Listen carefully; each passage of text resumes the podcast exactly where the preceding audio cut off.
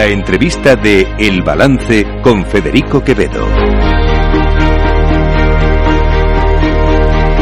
Juan Bravo es el vicesecretario de Economía del Partido Popular. Juan, buenas noches. Hola, ¿qué tal? Muy buenas noches. Eh, hoy el presidente del Gobierno ha hecho balance del ejercicio, ha anunciado también medidas, eh, eh, bueno, paquete de medidas, supuestamente ese, ese, llamado paquete de medidas sociales para el año 2024. ¿Cuál es el balance que hace el Partido Popular? Y sobre todo, de todo eso que ha anunciado hoy el presidente del Gobierno, ¿con qué nos quedamos? Si es que hay algo positivo o, qué se puede, cómo lo podemos valorar. Bueno, pues yo creo que lo que se hace claramente es recortar las ayudas para las familias que peor lo pueden pasar. Hemos visto que el IVA que conseguimos que el gobierno bajase al 5%, lo vuelve a subir al 10%. Si es en el caso del gas, lo sube al 21% a partir del 1 de abril. Con lo cual, van a estar peor las familias. Además, se reponen el impuesto, por ejemplo, sobre la producción energética. Con lo que la factura de la luz obligatoriamente va a subir. Si a esto le sumamos que por otro lado hemos conocido que el, tema del transporte se va a hacer gratuito, sin discriminar y sin tener en cuenta los que más tienen, los que menos tienen, resulta que no hay posibilidad de rebajar el IVA para las familias con rentas más bajas y sin embargo no hay ningún problema para que viajen gratuitamente aquellos que tienen mayor capacidad económica, que yo creo que son los primeros que comparten ayudar como el concepto de solidaridad, ayudar a aquellos que peor lo están pasando, con lo cual esa falta de coherencia que el gobierno está demostrando y esta necesidad de tener dos o tres gobiernos dentro de un mismo gobierno provoca que hagan este tipo de incoherencias que sin duda el conjunto de los españoles no pueden entender. Si a eso le sumamos que en el IVA de la cesta de la compra se sigue dejando fuera la parte más cara, que sería la carne, el pescado y las conservas, sobre todo teniendo un informe que se publicó ayer en el que dice que una familia de cuatro miembros para hacer la misma cesta de la compra que en el año 2021 necesitaría 90 euros más al mes, es decir, más de 1.000 euros al año. Y sin embargo, este gobierno no es capaz. Bueno, pues yo creo que evidentemente muestra que hace recortes y además aquello que también le pedíamos, que era la deflactación de la tarifa del IRPF, para que ese enorme esfuerzo que están haciendo el conjunto de los españoles, que han pagado un 44% más de impuestos que en el año 2018 en el IRPF, se les pueda devolver algo, pues tampoco lo ha atendido, con lo que de alguna manera recorta las ayudas para la, para la gente con, menores recursos y sin embargo él no hace un solo esfuerzo de reducción del gasto político superfluo de tantos ministerios, del uso del Falcon, del uso de compra de acciones de Telefónica, etcétera, etcétera, cosas que en este momento no son la prioridad o no debieran ser la prioridad. Eh, una de las críticas, efectivamente lo ha mencionado usted, una de las críticas que más se le ha hecho a este paquete de medidas o que se le hace a este paquete de medidas es precisamente la falta de progresividad. Claro, porque lo que está haciendo es no ayudar a las rentas que peor lo están pasando. Y el ejemplo claro es el del transporte. Oiga, usted está dejando fuera de la reducción del gas, por ejemplo, y le va a cobrar el 21% a familias con rentas bajas. Es decir, le va a grabar que cuando no se que la ducha con agua caliente o le va a grabar cuando cocinan y sin embargo va a premiar con viajes gratis a los que ganen 200.000 euros, 300.000 euros. ¿De verdad eso tiene algún tipo de justificación? Es más, eso es la necesidad que tiene este país en este momento. Resulta que cuando no nos copian y cuando lo único que hacen es política, se encuentran en este escenario en el cual hacen cosas incoherentes y no ayudan a los que realmente lo necesitan, porque no lo han hecho. Y además, la excusa de que hay que cuadrar las cuentas no vale desde el momento mm. que este gobierno no hace ningún esfuerzo de reducción del gasto político superfluo. Fíjese, la reducción de ministerios de 22 a 14, 15, lo que siempre ha existido. Oiga, eso está valorado en torno de mil millones de euros. La no compra las acciones de Telefónica serían dos mil. La mejora en la gestión de los Next Generation, que la inversión podría provocar, lógicamente, una parte de esos fondos serían impuestos, llámese IVA, llámese impuestos sociedades, impuesto a la renta, podría ingresar o generar mayores ingresos, por supuesto. Una fórmula de, de, oye, que no siempre pierdan los españoles, que también pierda el gobierno alguna vez, mm. porque lo que está claro es que con este gobierno los españoles siempre pierden y el gobierno siempre gana. Esa, eh, es evidente que el presidente del gobierno o el gobierno ha querido hoy eh, focalizar todo ese esfuerzo en decir que con esto se contribuye a trasladar a, Europa la imagen de que vamos a cumplir con las reglas fiscales pero con claro con, con, sin presupuestos todavía para el año que viene y con estas medidas yo no sé si, si ese cumplimiento de las reglas fiscales eh, se puede poner encima de la mesa como algo que realmente se vaya a cumplir, ¿no? Pero este gobierno, ¿cuándo ha cumplido las reglas fiscales? No sé, vamos, vamos a analizar. En primer lugar, año 2019, primer año que gobierna el Partido Socialista completo, ¿verdad? Si usted recuerda, desde el año 13 hasta el año 2018, el déficit bajó año tras año. ¿Sabe el primer año que volvió a subir el déficit en España? En el año 2019. ¿Sabe cuánto subió? Por encima del 3%. O sea, incumpliendo las reglas de Europa. ¿Sabe qué dijo Eurostat? Que María Jesús Montero había ocultado 3.000 millones de déficit. ¿Qué pasó? Que como el año 2020 tuvimos COVID, no hubo control de reglas fiscales. Vamos a ver qué pasó en el último año que tenemos cerrado, el 2022. España hizo un déficit de 4,8%. ¿Sabe cuánto hizo Portugal? El 0,4. 4,8, 0,4. Y en tercer lugar, ¿qué cuentas ha mandado España a Bruselas? Unas cuentas en las que Bruselas dice que su déficit va a ser del 3,2%, no se lo cree. Y eso sin tener en cuenta que en esas cuentas que se mandaron a Bruselas ni aparecía el precio político a pagar a Esquerra, a Junts, a Bildu, al PNV, no aparecía, ni tampoco aparecían estas medidas. Y alguien dice, es que entonces estas medidas no se pueden hacer para cuadrar las cuentas. Claro que se pueden hacer, son prioridades. Y tú tienes que decidir si quieres ayudar a los españoles y sacrificarte tú como gobierno. Quita ministerios, quita Falcon, quita medidas intervencionistas, activa los Next Generation, activa una gestión del dinero público coherente y creíble y verás cómo también bajas los tipos de interés que te exige el mercado porque eres más creíble. Lo estamos viendo en otros países. Hacen reglas de cumplimiento y automáticamente su deuda se financia a unos tipos de interés, en algunos casos casi de la mitad.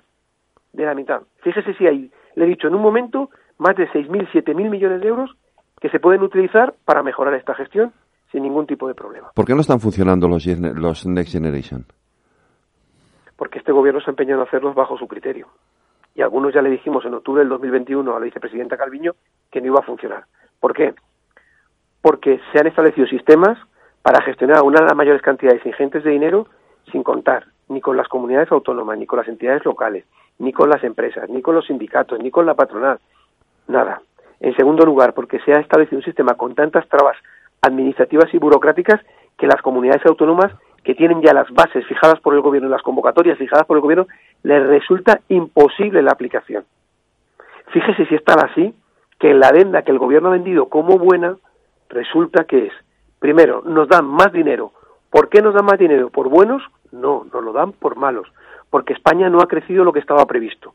Y la segunda cuestión, si usted se coge la adenda o cualquier ciudadano se coge la adenda y se la lee, observa que ha habido que ampliar los hitos y objetivos de plazo, porque no se cumplían en los plazos previstos. Y en algunos casos ha habido que reducir el objetivo previsto inicialmente, porque es de imposible cumplimiento. Por ejemplo, formar a gente en competencias digitales. Lo han bajado de 450.000 a algo más de 300.000. Ejemplo claro de que los NEC están mal diseñados y que no se lo olvide, porque recuerde, Federico, le echarán la culpa a las comunidades autónomas. El diseño, las bases, las convocatorias, los repartos, las cantidades han sido fijados exclusivamente por el gobierno, de España. Si sale mal, la responsable va camino del BEI. Le faltan muy poquitos días para marcharse. Será Nadia Calviño que asumió la responsabilidad absoluta de esto, junto con María Jesús Montero. Cuando en el año 2026 digamos que esto ha sido el gran plane, que igual que lo tuvimos de Zapatero, gran plane de Sánchez, tendremos que decirle a Nadia Calviño gracias porque este país perdió la oportunidad de liderar Europa con 160.000 millones de euros. Y eso se lo debemos a Nadia Calviño, el haber hecho una mala gestión del dinero de, estos fondos. ¿Y nosotros qué le proponíamos? Fíjese qué cosas más raras. Primero, un órgano independiente, con una persona al frente. Le proponíamos el uso, bajo la figura, como han hecho otros países, de los incentivos fiscales. para agilizar todo el procedimiento. Le proponíamos escuchar a las comunidades autónomas e intentar territorializar como algunos hacían. Hacerlo con transparencia, desburocratizar y aprovechar también para la eliminación de trabas administrativas y burocráticas que nos lo está pidiendo Europa, que existe una directiva para simplificar. ¿Es tan raro? ¿Es tan anormal lo que estamos pidiendo? ¿Es tan ideológico? Yo creo que es lo que nos pidió el conjunto de los españoles. No lo han querido hacer dos años y medio después, nos encontramos en esta tesitura. Todo el mundo sabe que los fondos no funcionan, todo el mundo sabe que el dinero no le llega, todo el mundo sabe que no se está pudiendo, produciendo la transformación en la economía española y es una oportunidad perdida que ni tuvo González, ni tuvo Aznar, ni tuvo Zapatero, ni tuvo Rajoy. La ha tenido Sánchez y la ha perdido y la hemos perdido conjunto los españoles. Eh, Calviño se va el viernes, como usted decía, efectivamente. Bueno, el viernes se supone que se despide el Consejo de Ministros y en unas semanas irá a la, presidencia del BEI. Eh, yo no sé si Juan Bravo tiene alguna preferencia por quién pueda ser su sustituto o sustituta. Pues mire, si usted me diese la oportunidad de, decir persona, no, le diría un nombre, pero sí le daría un perfil. Sí. Una persona que escuche, que sea capaz de consensuar y de acordar, una persona que gestione el dinero público mejor que si fuera el suyo y no gaste el dinero, ese gasto político superfluo, y que crea la economía española y que crea que de verdad podemos hacer. Y por último, yo sé que esto es muy difícil este mm. gobierno, que no mienta. Que no mienta como Nadia Caldiño cuando ha dicho que los fondos eran de Sánchez los fondos se aprobaron en la Comisión, el reglamento en el Parlamento Europeo.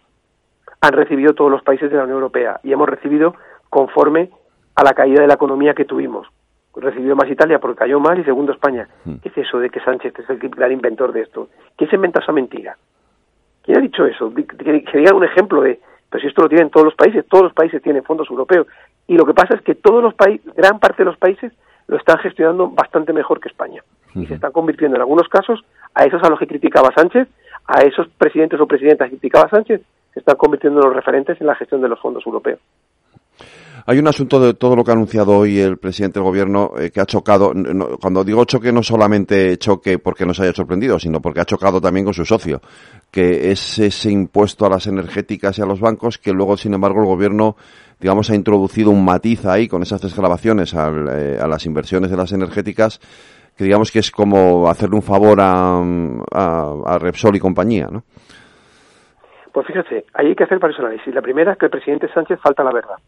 Si usted coge las declaraciones, ha dicho que esos impuestos establecidos sobre los beneficios extraordinarios.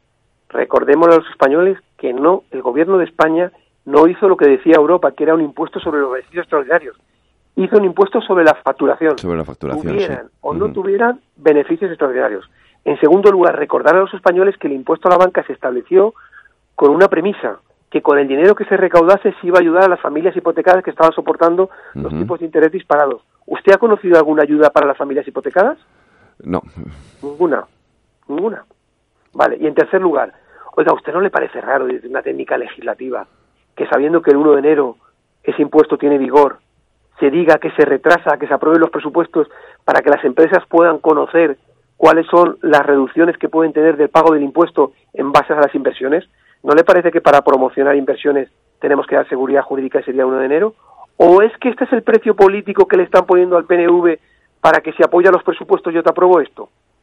Y entonces me tengo que esperar a que se aprueben los presupuestos en abril, en mayo o en junio y mientras tanto doto de inseguridad jurídica al conjunto del país en relación con un impuesto. ¿Usted eso le parece que es adecuado? ¿Eso es lo que realmente eh, la gente quiere? Eh, ¿Esa inseguridad?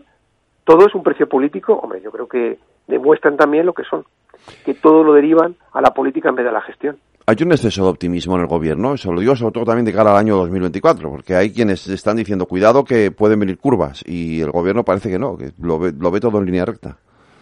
Vamos a hacer un análisis. Sí, el gobierno dice que vamos como una moto, ¿no? Sí, por eso es. y, hagamos, y hagamos un análisis. ¿Cuál es la previsión que el gobierno ha puesto en sus presupuestos? Un crecimiento del 2%. Ya menos del que hemos tenido años atrás.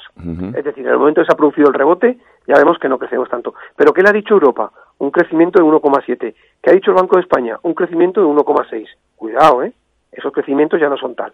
Vamos a una segunda derivada. Cualquiera que coja los datos de la agencia tributaria del año de noviembre del año 2023 observa cómo sigue creciendo la recaudación del IRPF por no deflatar el impuesto, pero sin embargo el IVA prácticamente está estancado. Ah, entonces el IVA, el consumo, está estancando. Ah, vale. Entonces las cosas no van tan bien. Y vamos a mirar las grandes variables. ¿Seguimos siendo después de cinco años el último país de la Unión Europea en generación en, en desempleo? ¿En desempleo juvenil, femenino, más de 50 años? Sí. En el grado de convergencia, con relación al año 2018, hemos bajado del 92% al 85%. ¿Estamos más lejos de la convergencia con Europa? Es decir, ¿ha crecido más Europa de lo que hemos crecido nosotros? Pues resulta que sí, con datos de Eurostat, datos oficiales.